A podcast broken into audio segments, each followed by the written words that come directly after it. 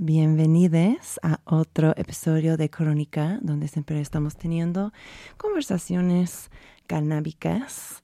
Eh, acabas de escuchar a la canción em, Tu carita todo hermosa por Manitas Nerviosa y pues desafortunadamente eh, perdimos la amiga Manitas este fin de semana, pero para Les que no sabían qué era, quién era, eh, tuvo una carrera muy ilustre en la escena independiente de, Monterrey y de la Ciudad de México, en que rompió barreras como artista trans. Em, se murió este fin de semana. Buen camino, camino, amiga. Gracias por todo que nos dio y un abrazo muy fuerte a todos tus seres queridos que yo sé que están sintiendo esta pérdida. Pero ya. Bueno, hoy en el show tenemos un invitado muy increíble, un referente, de hecho, del movimiento canábico uruguayo, Juan Vaz. Es un cultivador desde que empezó hace años y años a experimentar con el prensado paraguayo y pues eh, después de, de muchos logros pasó casi un año en la cárcel por la cultivación de tal marihuana eh, pero las cosas, las cosas cambiaron en la vida de Juan y también en la vida pues, de todos los uruguayos. Eh, se convirtió en un asesor en el proceso de escribir la primera legalización federal de la marihuana, no solamente en Uruguay, pero en el mundo entero, eh, pero lo cual tomó efecto en Uruguay en el año 2013. Eh, más sobre Juan, pues es un miembro fundador de la Asociación de Estudios de Cannabis de Uruguay. Ha tenido un grow shop, un copa canábica, un banco de semillas allí en Uruguay y hoy es un maestro de las plantas, tanto como los concentrados canábicos, por lo cual lo trajeron para ser juez hace unas semanas aquí en la edición de Concentrados en la Copa Canábica Mexicano y vino al estudio para echar el chisme sobre lo que ha encontrado. Bienvenido a Crónica Juan Vaz. Muchas gracias, es un placer estar acá. No, el placer es todo de nosotros. Eh, quiero empezar desde el principio. ¿Quién te presentó Juan Vaz a la cannabis? Eh, me lo presentó un amigo, eh, mi amigo Sane. y teníamos, no sé, 17 años. Dibujábamos, nosotros estábamos haciendo arquitectura. Estábamos haciendo, este, a ver, em, eh, preparatorios antes de entrar a la facultad. Teníamos 16 o 17, 17 creo. Y abrí un cajón y encontré un porro. Oh. Y lo miré y dije, tenemos que fumar. Tú no, tenías miedo. No, no, no, yo, a ver. Eh, yo, tengo una fascinación por, el cannabis desde muy chico. Yo, yo quería saber qué era y lo miraba en las películas. Y, nada. ¿Cuál películas de marihuana ah, viste tú de niño? Bueno, yo tenía. yo tenía los padres de mis amigos eran casi todos hippies. Ya. Entonces, bueno, nosotros leíamos High Times, veíamos eh, Chich and Chong, este, La cultura de mis, de las tierras de mi juventud, California, básicamente. Qué bonito. Entonces ya estabas preparado para este momento. Como, mm, sí, como que yo lo quería pero nunca sabía, no, no sabía en dónde se conseguía ni qué era, tenía una ignorancia absoluta del tema. Este, obviamente, el primero que me dieron venía con dos semillas y ahí empecé.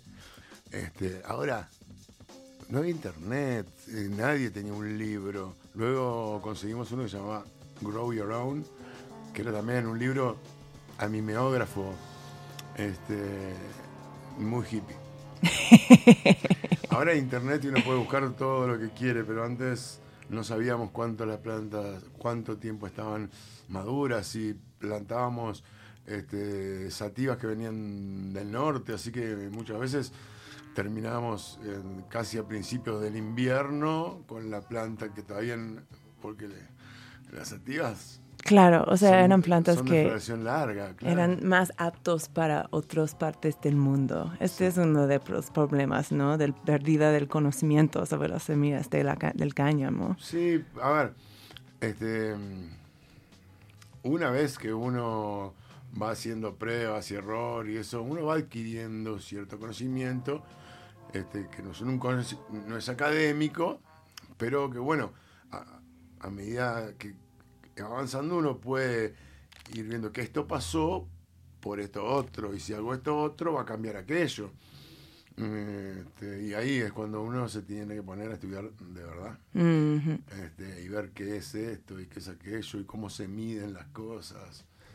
Y nada, era mucho más fácil eh, cultivar antes que uno solo tiraba la semillita a la tierra y le iba regando y dándole a algún mismo.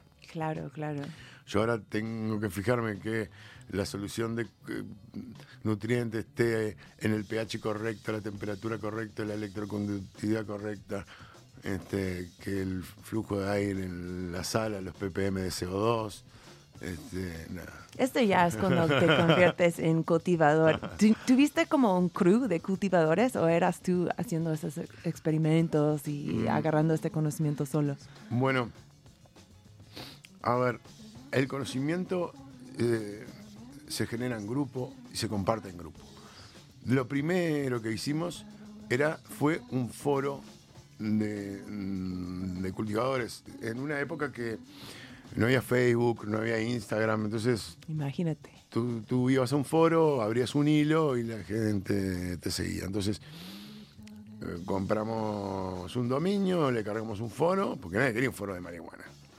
Le, le cargamos un foro entre unos amigos y bueno. Y yo me acuerdo, este, era mm,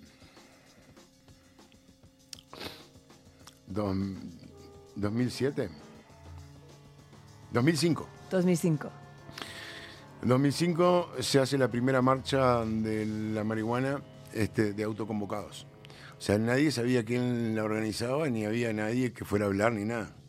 Este, se pasaban mails este, a tal hora en tal lado, a tal hora en tal lado, a tal hora en tal lado. ¿Y cuán- ajá. Y yo fui con un cartel.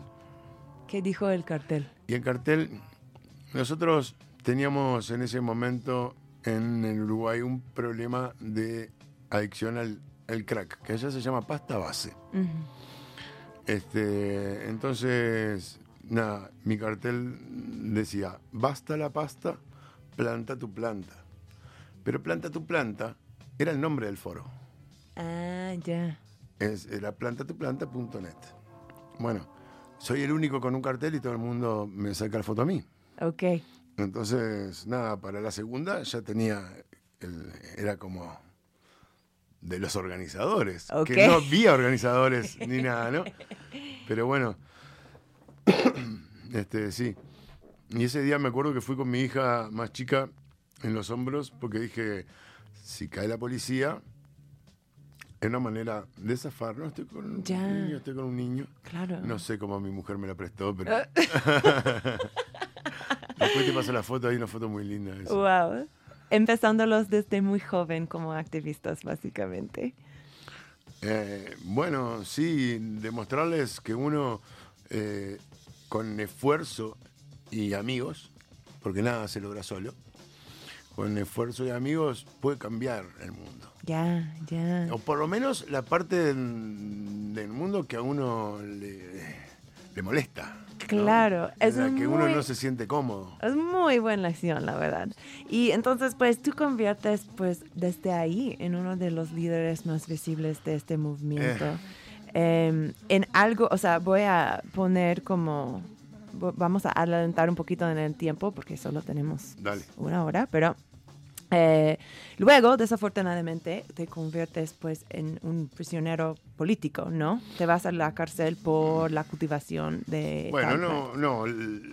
A ver, que sea injusto es injusto. De ahí a ser político, la ley decía a mí, el juez, la ley estaba mal, pero la ley decía eso. Entonces, Así te dijo el juez. en no, tu no, caso. no, el juez fue mucho peor. El juez me dijo, lo condeno por, y para que hago memoria, lo condeno por fabricación de materia prima para la producción de sustancias estupefacientes. Y le doy una pena de dos años y medio porque usted es más peligroso que un vendedor, porque tiene el conocimiento y la capacidad de crear una sustancia de alta pureza. Oh, wow. El conocimiento sí te hace más peligroso. Y le pedí, este, me lo puede poner en el currículum, don juez. Oh, wow. Porque es lo mejor, lo- es el cumplido más lindo que me han dicho. Wow, wow, ok. Este, igual pagué un año, eh, 11 meses. 11 meses. 11 meses sin condena y estás... eh, Sin condena. Claro, porque el sistema judicial uruguayo es tercermundista. Entonces, pero eso me jugó a favor, porque si yo tuviera los dos años y medio fijos que me había dado, hubiera estado dos años y medio. Pero al cumplir 11 meses sin condena, entró en el pacto de Costa Rica. Este, y voy a una revisión, junto con otras personas que tampoco tenían condena, que estaban por otros delitos, y bueno, y me dieron la libertad a los 11 meses. Va. ¿Y en qué año fue esto? Del 2007 al 2008. Ok. Pero entonces no pasaron ni. O sea, y luego te, te vas del cárcel, por fin. Mira, fue ¿En- la marcha cuánto- eh, del 2005, la del Ajá. 2006. Sí. Terminó la del 2007 y Sí. me fueron a buscar a la casa con todas las plantas. Ya, sí, sí, sí. Y luego, ok, sales de la cal- cárcel. ¿En qué, o sea, cuánto tiempo tarda el gobierno en contactarte y decirte, oye, Juan, eh, creo que vamos a cambiar No, no, cositas"? no, no, no es así. Eh, yo salgo y salgo con la espina en el ojo, ¿entendés? Este, la cárcel no es un juego de niños, en la cárcel muere gente. Este, la cárcel, nada, yo eh, me tengo que hacer muy hombrecito para, para andar en la cárcel. ¿Pusiste mamado? ¿Eh? ¿Pusiste mamado como fuerte? Sí, sí, bueno, este, más loco que fuerte. Ok.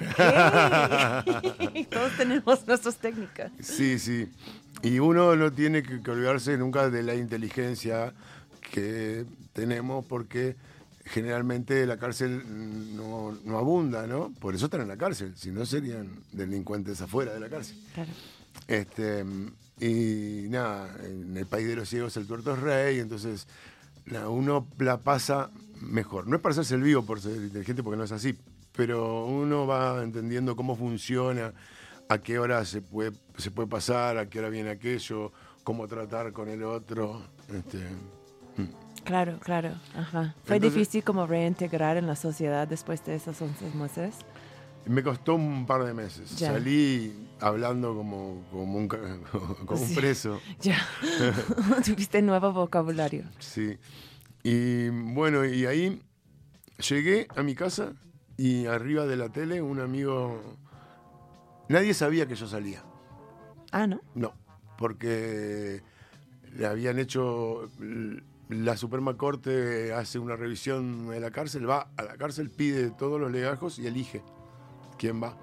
Te llama y si te, te va a soltar, te sueltan ese mismo día. Ah, entonces tú te fuiste solo. Yo me fui solo y golpeé la puerta de Oh casa. y mi hijo abrió la puerta y me dijo, papá, bien, te escapaste. y sí, Ojalá, mijo. Estaban sorprendidos. y bueno, y eso, y ahí nos pusimos a militar. Este, lo del gobierno viene mucho después. Nosotros hicimos tres marchas, hicimos, eh, trajimos a Chris, eh, fundamos a ECU, trajimos a Chris Conrad, hicimos un congreso de fiscales. Porque ¿quién, quién te acusa? El fiscal. Entonces, imagínate que yo que soy el drogadicto le digo, no, pero señor fiscal, la planta no, no es así, esto es un macho. Y nada. Viene Chris Conrad, te explica todo. Y salieron todos los fiscales, ¿qué onda? que Ah, ¿cómo vamos a meter a la gente presa por esto? ¿Cómo vamos a meter? Y bueno. Total, total. Entonces, ese es el trabajo que hay que hacer. Uno a veces sabe mucho, pero no es el interlocutor válido que el otro necesita para comprender. claro. Hay mucho prejuicio, hay un montón de factores que juegan en eso. Entonces, el rol de AECU era eso, acercar o convertirnos en interlocutores válidos para poder permear todo esto. Totalmente.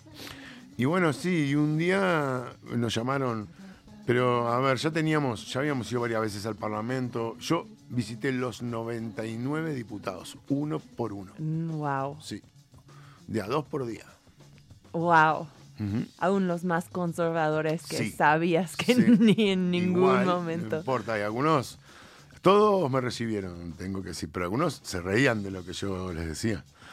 Eh, enco- me he encontrado con alguno y le dije, le digo, viste, que te leí el futuro, ¿no? ¿Y qué dijo? No, no dicen nada. Ah, ¿qué van a decir? ¿qué va a decir? Pero no fue raro, o sea, ya cuando por fin tienes, o sea, te están respetando tu conocimiento y tu experiencia, aparte, no solamente con la planta, pero con, también con la prohibición de la planta, ¿cómo te hizo sentir como estar luego trabajando de este lado, ¿no? De trabajando como en los detalles de esta regulación que va a pasar con la cannabis en Uruguay. A ver, nosotros formamos parte de un grupo interdisciplinario. En el grupo está Laura Blanco, la doctora Raquel Peiraube, Augusto Vitale, que formaba parte de la Junta Nacional de Drogas. Este, y había tres o cuatro chicos mm, de Prolegal, creo que estaba, bueno, no me acuerdo. Pero había dos o tres chicos mm, de Prolegal, y había, había más gente de, del movimiento por la liberación del cannabis también. Con ellos, primero hicimos un esqueleto de los puntos que nosotros queríamos tocar. Y luego lo fuimos llenando. Entonces, nosotros eh, escribíamos y luego eso, los fines de semana, estuvimos dos meses en el edificio de presidencia. Los fines de semana eso se llevaba un abogado y otros legisladores y lo ponían más en un lenguaje más, no sé, más técnico, más, Más, técnico, político. más político. Cuando, cuando estabas empezando este proceso, ¿qué fue el base? O, fue, o sea, ¿qué, qué fue la cora que querías de este El regulación? autocultivo. El autocultivo. Nosotros eh, queríamos el autocultivo y los clubes. Entonces, el autocultivo ya existía y los clubes los empezamos a formar en AICU. Nosotros hicimos el primer club de 100 personas cuando todavía no era legal. ¿Cómo se llamó? ¿Tenía nombre? No sé si no era. A ver, no me acuerdo si le pusimos nombre o no. Al primero que fue legal, sí, que se llamó El Piso. El piso. Ah, yo creo que era el piso también. Sí, sí, sí, que después lo hicimos legal. Pero el tema fue así. El piso nace en una oficina. Como el Club Canábico Xochipilligre aquí de México. En una oficina céntrica Ajá. en Cruz con el edificio de la presidencia. ¿Por qué? Porque si nos venían a buscar, los queríamos tener a golpe de, de teléfono y que bajaran rápido a buscarnos. Este, nada. Dentro de la oficina hicimos un par de puertas exclusas, la salida de aire por el ducto del baño, varios filtros. Teníamos eh, un par de lámparas de mil, no más. Wow. Pero era para hacer la experiencia. Claro, era más para educación. Y bueno, y una vez que teníamos todo, fuimos, hicimos una carta y nos autodenunciamos. Ok. Claro. Sí, sí, sí. o nos toleran o nos allanan. Claro, claro. Somos 100. ¿Y dieron todos los nombres de los miembros Sí, y sí, así? sí. Wow. Pero no, nunca nos quisieron agarrar la, la denuncia. Este, aún Augusto, lo puedo decir porque creo que ella nomás decía, yo soy un funcionario público, si veo eso, tengo que actuar. Y yo, toma, léelo. Ya. ¿Y por qué y por qué el piso? ¿Qué tenía este Y porque era el, el- el piso es un apartamento, un departamento, es un piso. Ah, ok, muy literal, muy literal la cosa. Ok, perfecto. Pues, ¿por qué no vamos a tomar un breve break musical? Em, tú hiciste el honor para mí de hacer un playlist. La primera canción que quería tocar de ello es Mi semilla por la vela puerca.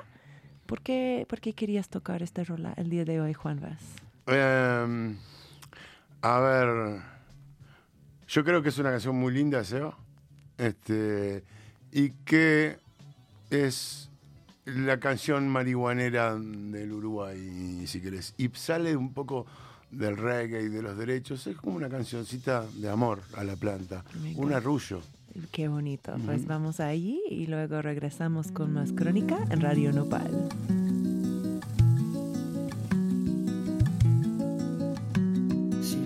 No quiere que crezca, yo te planto de nuevo y a ver si esta vez tengo un poco de suerte y brotas para poderme ver. Que no soy un pirado, que me acuerdo de cómo reír. Y si estás a mi lado, te juro no te voy a mentir ni te voy a vender. Ni te voy a vender, te voy a curar, te voy a curar. Lo mío es pavo, lo mío es pavo, lo tuyo es para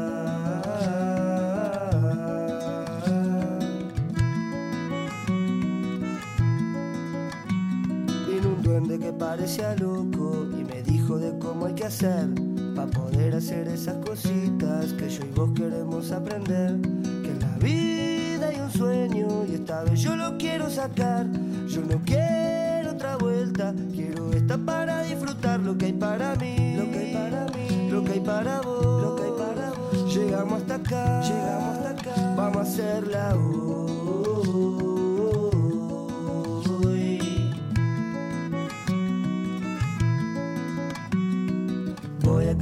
Receta por esta vez. Y voy a cambiar el humor, que la noche se aleja pero no hay sol. Miro de riojo y las hojas ya puedo ver. Y las flores que vas a dar y me pongo contento voy a tener. A fumar.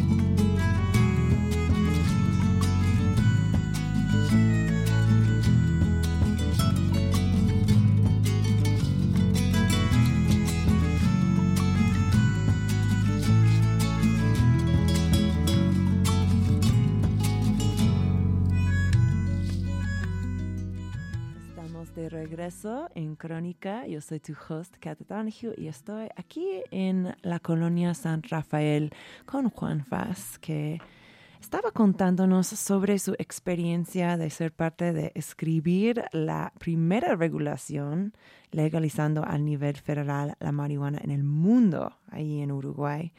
Em, Juan, no creo que nadie podía haber anticipado la evolución que ha tomado la, regulación, la, industria de la cannabis mundial que ha pasado desde 2013. Eh, y, está raro porque aunque Uruguay fue la primera nación en regular la marihuana, pues tiene un sistema bastante único. O sea, cuando, cuando hablamos de Canadá, cuando hablamos de los estados estadounidenses, o sea, ustedes tienen un sistema bastante diferente que está basado, como dices, en el autocultivo, en los cubos canábicos, en, en, los farmacias que están pues muy bien por el gobierno. Eh, ¿Esperabas que otras naciones iban a hacerlo diferentemente? ¿Tenían la sensación que en Uruguay iba a ser diferente? A ver, uno. Yo creo que los activistas siempre tiramos para el mismo lado. Lo que pasa es que las realidades y las coyunturas de, los diferentes países eh, hacen cambios. Uruguay es un país muy conservador y ellos lo que no querían era que esto era querían algo gradual. Uruguay es el país del gradualismo, todo de a poquito, así la gente no se asusta. Entonces, bueno, este, tú fíjate que lo único que. El día uno de la, legalización, lo único que había era autocultivadores. ya más adelante, porque lo- los clubes, si bien estaban en la ley, no estaban regulados aún. Entonces tuvo que escribirse. Eso, después empezaron los clubes, después hubo que licenciar a los productores que iban a producir para vender en la farmacia. Y ahí es donde, a ver, o sea, quienes, quienes teníamos idea del cannabis y de la industria, bueno, que hoy tenemos idea de la industria, en aquel momento no lo teníamos. Este, No algunos de nosotros habíamos podido ir a, a Colorado cuando se legalizó y bueno, y era muy norteamericano, ¿viste? Era todo, mucho porro, mucha gente comprando. Mucho consumo, Sí. ¿no? Consumerismo. Y eso yo creo que los asustó un poco. Por otro lado, al, al ellos no tener la capacidad de elegir a alguien con la idoneidad necesaria, lo único que se fijaron es que las empresas fueran confiables desde el- y que su dinero pasara por la Secretaría Antilavado. Entonces, para que nadie le dijera, ah, hay narcotraficantes produciendo marihuana en, en Uruguay. Pero después no le pidieron el currículum de cultivador. Mm. Y vos decís, ¿y por qué la farmacia? Y porque a la farmacia hace unos años le habían retirado los medicamentos mutuales con lo que la farmacia hacía mucho dinero. Mm. Y este eh, se armó una negociación ahí para que les devolvieran eso si vendían marihuana. Eh, al final falló. Por eso no todas las farmacias venden, este, pero sí muchas. Ajá. Y después, bueno, vino el tema de, de las cuentas en los bancos. El club no puede tener una cuenta en el banco porque nosotros somos un país dolarizado y le compramos los dólares a la Reserva Federal. Y la Reserva Federal, a nivel federal, mm, penaliza a cualquier banco que tenga una cuenta de una empresa que no que pueda ser sospechosa. Mm, y este incluye las que tienen ligas a la marihuana. Sí, las farmacias que venden marihuana, las empresas Aunque que sean producen totalmente cáñamo. legal. En, en Uruguay hoy el mercado del cannabis y del cáñamo se, fu- se funciona con cuentas conexas. Los bancos es... Yo tengo una empresa donde te vendo servicios y cobro por ahí. Mm, Porque lo tuyo es todo cash. Entonces, ¿cómo hago? Entonces tú me pasas el cash y yo te alquilo a los empleados, te hago no sé qué. Entonces yo desde mi banco puedo No pagar pueden hacer negocio con los bancos. No, no pueden hacer Órale. negocio con los bancos. Aún ahora, o sea, casi una, o sea, casi una década después Mm. de la legalización. Estaba, mira, estaba por pasar en los últimos días de Obama y bueno, ya sabes lo que pasó después. Ya, pues sí. Eh, está raro porque yo creo que la legislación federal sobre la marihuana que tiene como la más probabilidad de ser aprobado es justo sobre proyecciones para los bancos. O sea, eso te dice dar- un poquito sobre Y- las y culturas. ¿no? Claro. Y, y dar, dar préstamos para, para las empresas que, que se inician y todo eso. Sí, los servicios financieros. ¿Qué es lo que más te ha sorprendido del desarrollamiento de la industria de la marihuana aquí en América Latina? ¿Qué es lo que más me ha sorprendido? O, algo te ha sorprendido? Tal vez nada. A ver, a ver, pará. Definamos. En Sudamérica, ¿qué industria de la marihuana hay? Pues lo de Colombia, eh, de la marihuana medicinal, ¿no? Mm, sí. A ver, no tengo mucho conocimiento. Se ve que a haber muchas empresas que lo están haciendo. Las que yo conozco son todas un bluff. Este, hace cuatro años cotizaban en la bolsa en tres y pico y ahora están en 0,14. Eso sí. No la voy a nombrar. O sea, hablando de las corporaciones, pues más que nada canadienses y gringos, ¿no? Que los internacionales que se han metido ahí en América del Sur. O sea, tú no ves mucho futuro para estos. No, no, no, es que ya se les acabó el futuro. Ya Ok. lo, lo tuvieron. Ahora lo que pueden hacer, o sea, a ver, una cosa es el negocio financiero y otra cosa es el negocio real, de vender marihuana a los pacientes. Pero sí, Nadie arrancó por el negocio real. Todos Sí. arrancaron por el negocio financiero. sí. Los primeros tres años les fue muy bien. Y ahora están, nada, ahorcadísimos. Ahora, por supuesto que muchos de ellos ya tienen su negocio de vender marihuana medicinal al paciente y lo están haciendo andar. Y otros no. Pero mm, Colombia y después tenés en Uruguay de las tres empresas que hacen con THC solo una exporta. Y después, bueno, ahora hay unas nuevas En Perú, no. en- Mm, No sé. El tema es que yo planté cáñamo con CBD para exportar a Suiza. En primer año, cuando lo planté en España, valía 950 dólares el kilo. Oh, wow. Me vine a Uruguay y lo plantamos y lo sacamos a 650 dólares el kilo. Lo vendimos. Un negocio. Al otro año bajó a 450 dólares Oh, no. y todavía seguía siendo bastante rentable. Este año está a 95. Ok. Mucho más, o sea, que hay más personas Hay- cultivando el cáñamo, ¿no? Sí, bueno, está Italia, el este de Europa. Italia.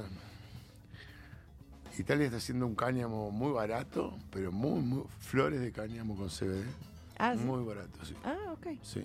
Perfecto. Tú estabas cu- cultivando para CBD, cáñamo Ujú. para CBD. Ujú. Ok, no, no era como cáñamo industrial ni nada. No, no, no, no. Eran, era como una. com- como cultivarías una planta mm, de cannabis en el campo, cada dos metros una planta, y grande, como planta en California, sí. Ajá, ajá. Plantas de un kilo, un kilo y medio. Ya, sí, sí, sí. Em, lo que yo he estado viendo, o sea, desde mi perspectiva, es que, pues, eh, lo mismo está pasando en la cannabis que, que está pasando en, pues, cualquier otra industria que involucra un, un bien que está pasado país a país, ¿no? Estás viendo que los países del sur o los países no países desarrollan- desarrollando están produciendo la materia cruda y luego pues los, los, los países como con dinero están comprando esto para luego refinarlo en esos productos farmacéuticos que ahora están más legales en todo el mundo. ¿Es tu interpretación? Mm. estás haciendo ruidos Sí. que tal vez no estás de acuerdo.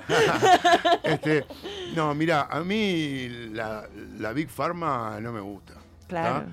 Y mm, nosotros ese cáñamo lo plantábamos para. es fumable. Se- Se, Claro. vendía en los coffee shops en Suiza. Sí, sí, sí. Y Eh, el tema que hay que de- desarrollar es el mercado re- recreativo. Ningún cultivador se va a hacer plata produciendo para la Big Pharma. Ellos van a hacer plata. Este, entonces, nada, lo nuestro es el mercado recreativo. Hay que, hay que abrirlo, hay que evolucionarlo, hay que darle nivel. Este, porque, porque los turistas van a venir a comprar. Somos un país de turismo. Hay mucho turismo de cannabis en Uruguay. ¿Qué forma toma esto?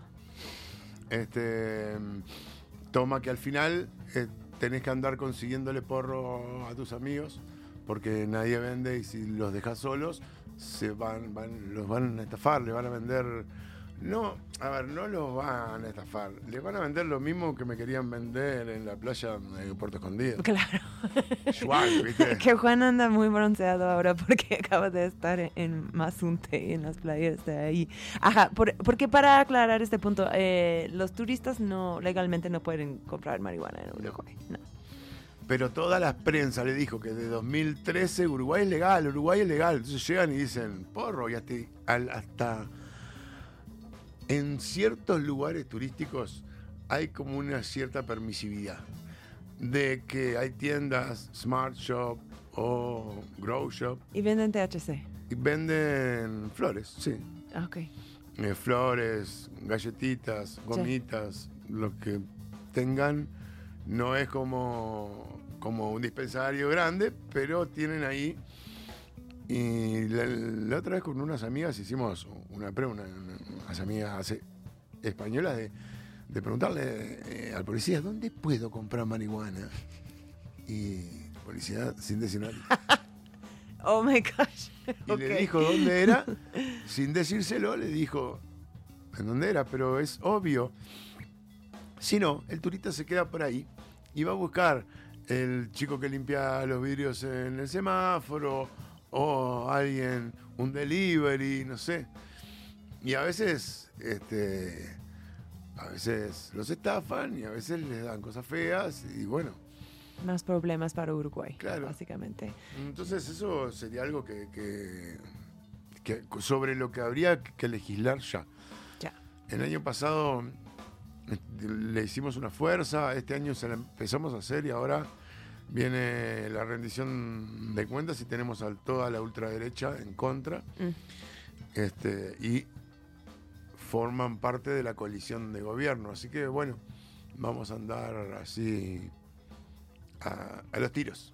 Ya.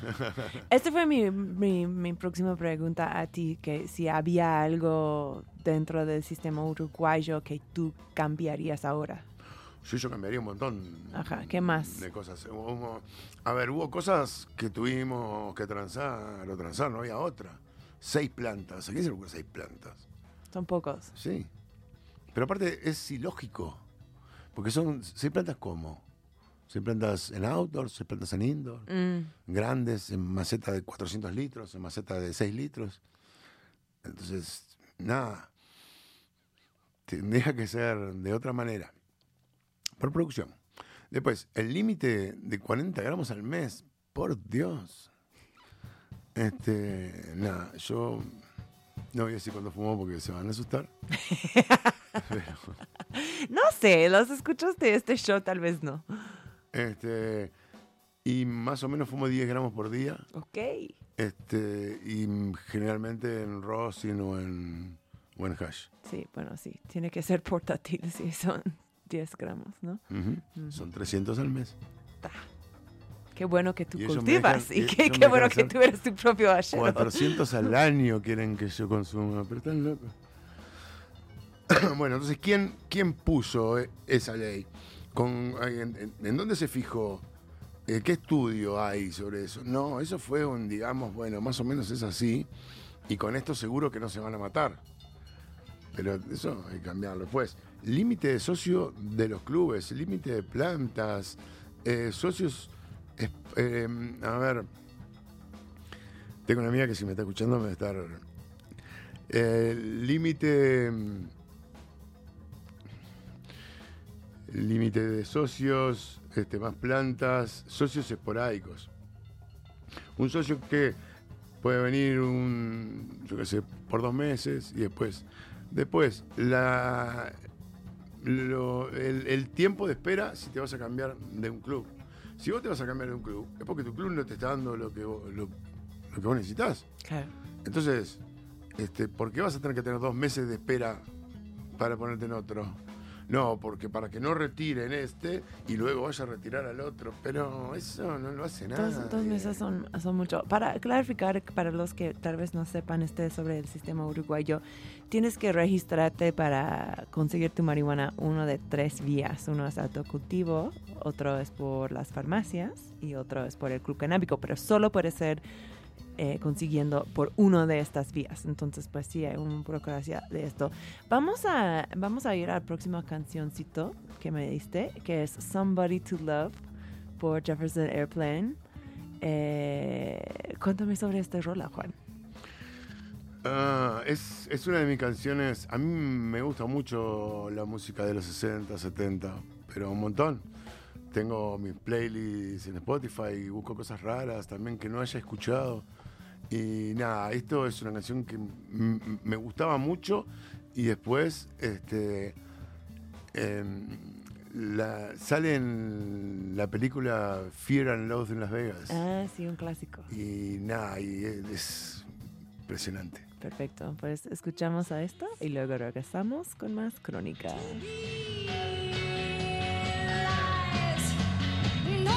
Joy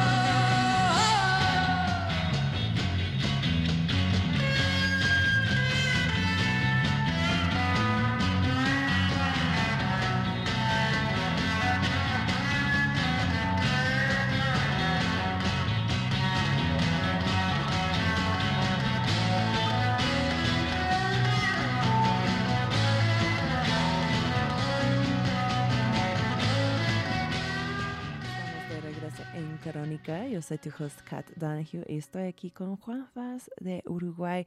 Eh, Juan, ¿qué te atrajo? O sea, aparte de que sean muy portátiles y, convenientes para el consumidor de, alto volumen, ¿qué te ha atraído a los concentrados? O sea, ¿qué es que más te gusta de ellos?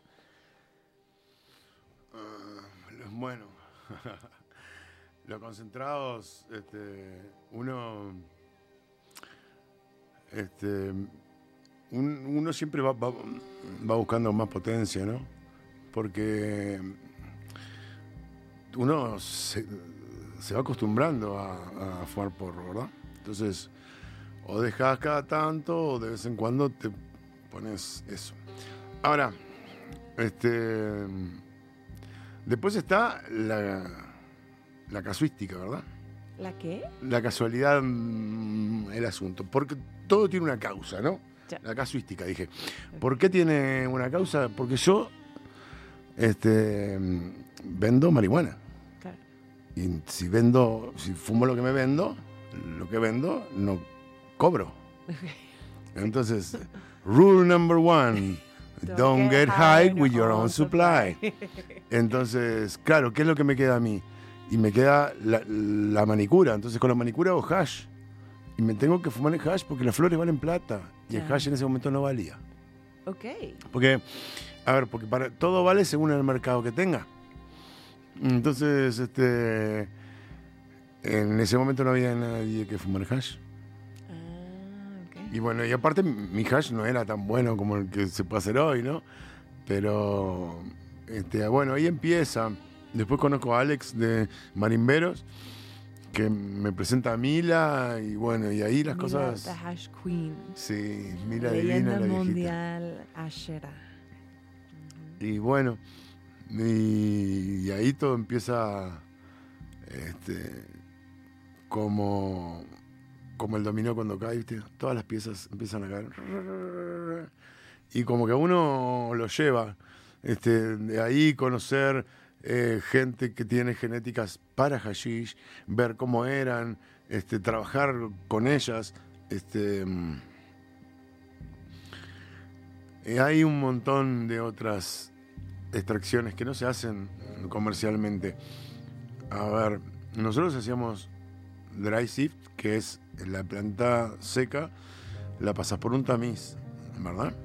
Entonces, este, que no es un producto muy fino, pero si vos, después de pasarla por ese tamiz, la pasás por uno de 150, vos- tú, tú pones el de 150 arriba y el de 75 abajo. Entonces tiene que pasar el de 150 y quedar sobre el de 75. Y ahí te va a quedar lo mejorcito. Entonces luego, este, mm, todos los cuerpos tienen una polaridad. Entonces, si nosotros cargamos estática sobre algo, va a tener, va a atraer de una parte los polos negativos y de otra parte los polos positivos. Entonces tú no puedes separar la basura de las cabezas. Mm. Y es lo que tú, se conoce como heads only, Ya, solo cabezas. ya. Es un producto súper, súper fino, que es como un caviarcito, que se hace, bueno, a ver, se empieza con una montaña así de hash y queda un fraquito. Y hay que hacerlo con mucha paciencia y tiene todo un método para limpiarlo. Tú en realidad le vas sacando todos los cuerpitos, todas las espinitas que se van llegando solo las cabezas. Este, y bueno, y me tocó conocer un montón de gente. Este, yo sí me cuento que un día estaba- eh, estábamos en un lugar al que estábamos en una Spanavis o algo así. Ajá. Y fuimos a la oficina de alguien y nada, y no había nada para meter en el nail, no había ni VHO, ni rosin, ni nada. Y un señor que se llama Jeff Church, que este, agarró un pedacito de bolsa de hacer hash, lo dobló, le puso una cuchara de dry sift adentro, lo envolvió en un papel de horno y ahí y con una plancha de pelo le sacó un rosin. Y ahí fue la primera vez que que yo vi cómo se hacía. Explotó la mente. Totalmente. Ya. Y volví a Uruguay a, a hacer eso mm, y a darme cuenta de que no era tan fácil, de que, que había que tener buenas genéticas, que había que, que cultivar muy bien. Eh, para hacer, hay un dicho que es fire in, fire out. Si tú no pones tu mejor calidad, jamás vas a sacar algo bueno. Esto no es un concentrado, Claro. es claro. una extracción. Claro, ok. Un concentrado es otra cosa. Ya. El concentrado es el, el, el- ¿cómo se llama? El destilado es un concentrado. Me encanta esta música de fondo porque me siento que estoy en el dojo o algo así. Em, va, entonces tú te inspiras, te vas, o sea, metiendo en todo este mundo del conocimiento del hash hasta hoy, que eres uno de los maestros pues, de América Latina, te están trayendo a México para ser juez en este Copa Canábica Mexicana edición Extractos que pasó hace dos semanas. Eh, cuéntanos qué de los concentrados que, que viste esa semana. Yo, ¿Cómo van los acheros? yo ya había mexicanos? y hay una evolución. Hay una evolución en cierto nivel. Hay gente que está agarrando la onda y otros que todavía se piensan que las extracciones se hacen con lo que me sobra. Este, bueno, en los dos grupos hay algunos. Vi muchos errores en el secado y vi muchos errores en la elección de la malla. Este, ¿Por qué es importante la malla? la malla, es- a ver, las mallas tienen diferentes micrones y es, o sea, que tienen los agujeros de diferente tamaño. Entonces, entre dos mallas, tú vas en- entre la 120 y la 73, tú tenés lo, lo que mide entre 120 y 73, que generalmente es, es lo más resinoso, lo más rico. Allá abajo tenés la 45 y la 25. La 45 a veces zafa. La, la 25 ya no meltea. Entonces, y, mm, hay muchas plantas que te dan mucho de la 25. Y acá te los mezclan para tener más. Pero entonces, este, eh, ir a una copa no es agarrar un trozo del producto comercial que tú tenés y llevarlo a una copa. O sea, vamos a hacer eso cuando, cuando tengamos una marca y seamos un dispensario y nuestra producción esté homogeneizada y homologada por un instituto de calidad, ojalá que sea privado y no público. Este, mm, bueno, entonces tú ahora lo que tenés que hacer es lo mejor. Entonces, sacá lo mejorcito que vos tenés. Y hay otra cosa eh, que todavía no les entró y es que eh, el hash se amasa para transportarlo. Mm. Como el porro se prensa para transportarlo. A nadie se le ocurre pensar hoy la floreno, ¿verdad? Entonces, chicos, ¿por qué prensan el hash? Mm. ¿Saben por qué lo prensan? Porque el dealer todavía no, no se dio cuenta y lo sigue prensando. Y ustedes lo ven ahí prensado y dicen, no, el hash es prensado. No, el hash no es prensado. Mm. Y queda mucho mejor y nada. Ya. Si, ya, si a mí me presentas un hash todo amasado, estás escondiendo algo. Yo no veo la textura, cómo lo secaste, cómo... Nada. Ya. Es como... No sé. Ya. es- No, no sirve. Eh, eh, ¿Recuerdas uno de tus favoritos de, de esta copa, de esta ronda? Ay, no, no me acuerdo del número de muestra, porque Ah, claro, porque... la cata es ciega. Claro, Este, sí, sí, sí. Nosotros no sabemos ni de quién es, ni qué strain es, ni nada. Y tenemos que evaluar sobre eso. Sí, sí. Yo, de hecho, yo fui juez en la Copa Pero sí, Canábica sí, Mexicana. había, había dos o tres muy lindos, dos o tres hash tradicionales que los habían prensado y todo, pero que estaban muy lindos. Ya. Prensado no, amasado. Perfecto, va. Pues, ¿cómo crees? Hemos llegado casi, casi al fin del programa. Está muy loco. Podríamos bueno, hablar mucho más. Muchísimo. Me das ganas de haber estado en tu taller eh, que hiciste para, para esta ronda de la Copa Canábica, pero voy a tener que esperar para tu, tu próxima gira mexicana para refinar mis, mis conocimientos. Probablemente sea noviembre, está Expo Cannabis, Expo Weed, ¿cómo se llama? Noviembre es mi cumpleaños. Qué bueno. perfecto. ¿Cuándo es? ¿Tienes fechas? Luego te cuento. Creo que es como el 12 o algo así. Ah, ok, perfecto. Hablamos. Va, pues, Juan, muchísimas gracias por, por bendecirnos con tu presencia el día de hoy. Ha Fue un placer, verdaderamente me sentí muy cómodo mm, y tenía ganas de, de visitarte. Ay, pues cuando quieres visitarnos, aquí estamos, aquí en la Radio Nopal. Eh, gracias también a la Copa Canábica Mexicana por traernos juntos, eh, a Polita y a Alonso, eh, mi madrina del show, la Poli.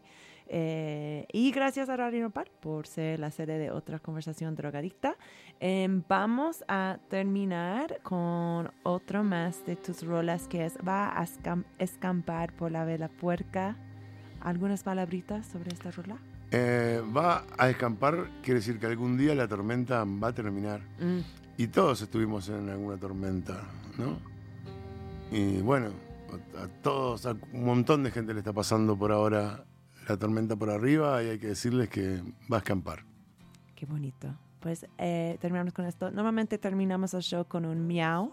¿Quieres miau conmigo? ¡Miau! Y aunque pierda lo que tenga, se va a morder para aguantar. Hoy que claro ve las cosas que ayer no vio ni va a exigir. Sobre su pena se posa, quiere entender para seguir.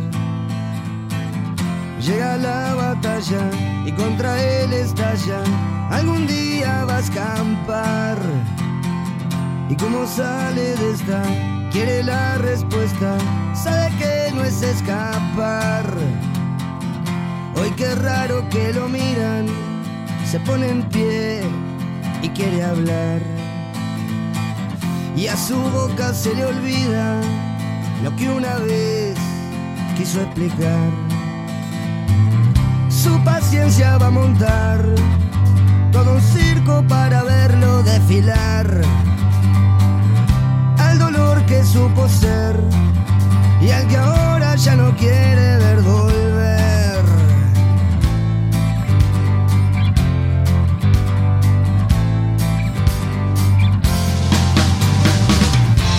Se siente satisfecho, aunque aquel rol no exista más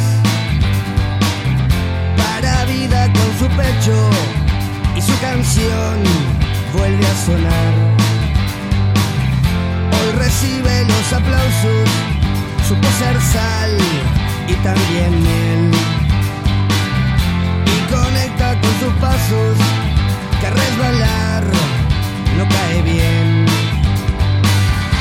Terminó su guerra, los pies en la tierra y su mano un corazón. Su pensar tranquilo, su pena un olvido y su alma una pasión. Y hoy asume lo que venga, sea para bien o todo mal. Y aunque pierda lo que tenga, se va a morder para aguantar. Paciencia va a montar todo un circo para verlo desfilar. Al dolor que supo ser y al que ahora ya no quiere ver volver. Se refugia en un farol y entre dos flores que siempre apuntan al sol. Así cruza su pared, me sonríe y rompe con su propia red.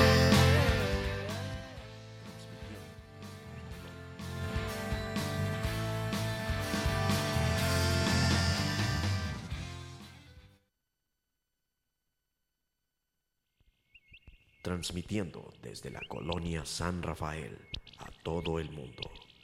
Escuchas Radio Nopal.